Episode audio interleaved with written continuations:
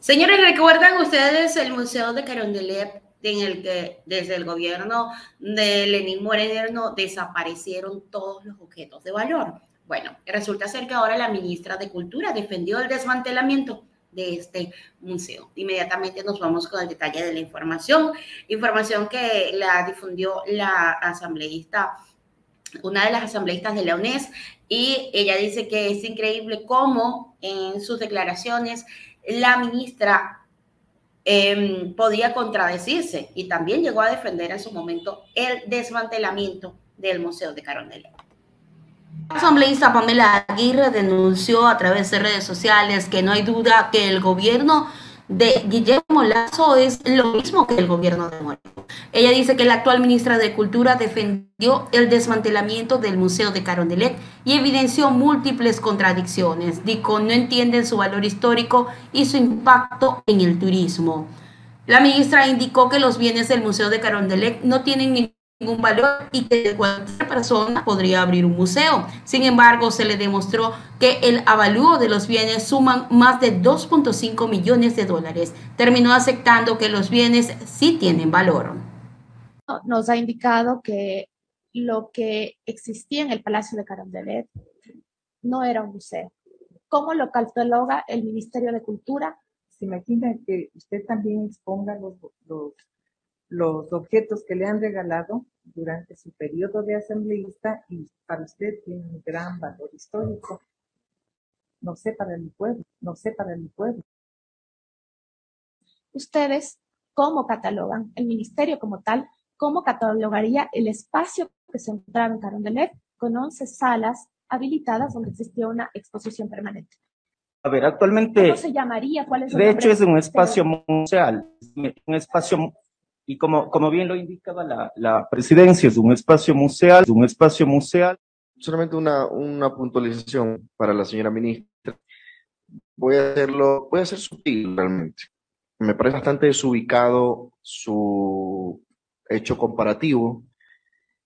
El decir, eh, es como que usted exponga en su sala lo que a usted le han regalado. A ver, ministra, no estamos hablando de un ciudadano común y corriente. Estamos hablando de alguien ocupando un cargo el más importante del país, la presidencia de la República. Y yo lo visité cuando era estudiante y para mí tenía un valor muy significativo porque atrás del objeto tiene que haber una pequeña historia que los ciudadanos deben de conocerlo, los estudiantes deben de conocerlo. Por eso cuando usted hizo esa comparación, yo la recibí como una absoluta falta de respeto, no para nosotros, sino para el país. ¿Cuál ha sido el valor histórico para el pueblo ecuatoriano tener exhibidos los obsequios que ha recibido un mandatario en nombre del pueblo ecuatoriano? Mm, para mí no ha tenido valor histórico tengo un listado de obsequios museables que me ha remitido la Presidencia de la República. Eso significa que son objetos que pueden ponerse en una exposición. Dije algunos, sable de madera enchapado en oro, con lámina de oro y repujado en diamantes, zafiros y esmeraldas, reloj mecánico de zafiros, diamantes, patriarca de la Iglesia Ortodoxa, bandeja con la imagen del Palacio de Versalles en el centro elaborado de plata. Y bueno, así podría leer todo esto, cuadro del Cerro Ilumani, Bolivia, etcétera, que tienen avalúos entre 85 mil, 20 mil, 8 mil, etcétera. Esos bienes sí son valiosos y esos bienes sí podrían ser parte de una exposición permanente que funcionó esa exposición permanente funcionaba porque tenía visitantes, porque impulsaba el turismo. Y ahí están los datos.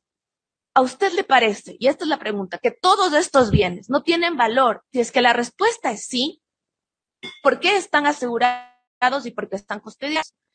Una cosa es, obviamente, un valor, un, un costo, eh, y son bienes públicos ha sido bastante clara la exposición que los objetos de esta reserva son objetos no patrimoniales, más sí son objetos culturales por consiguiente tienen un valor.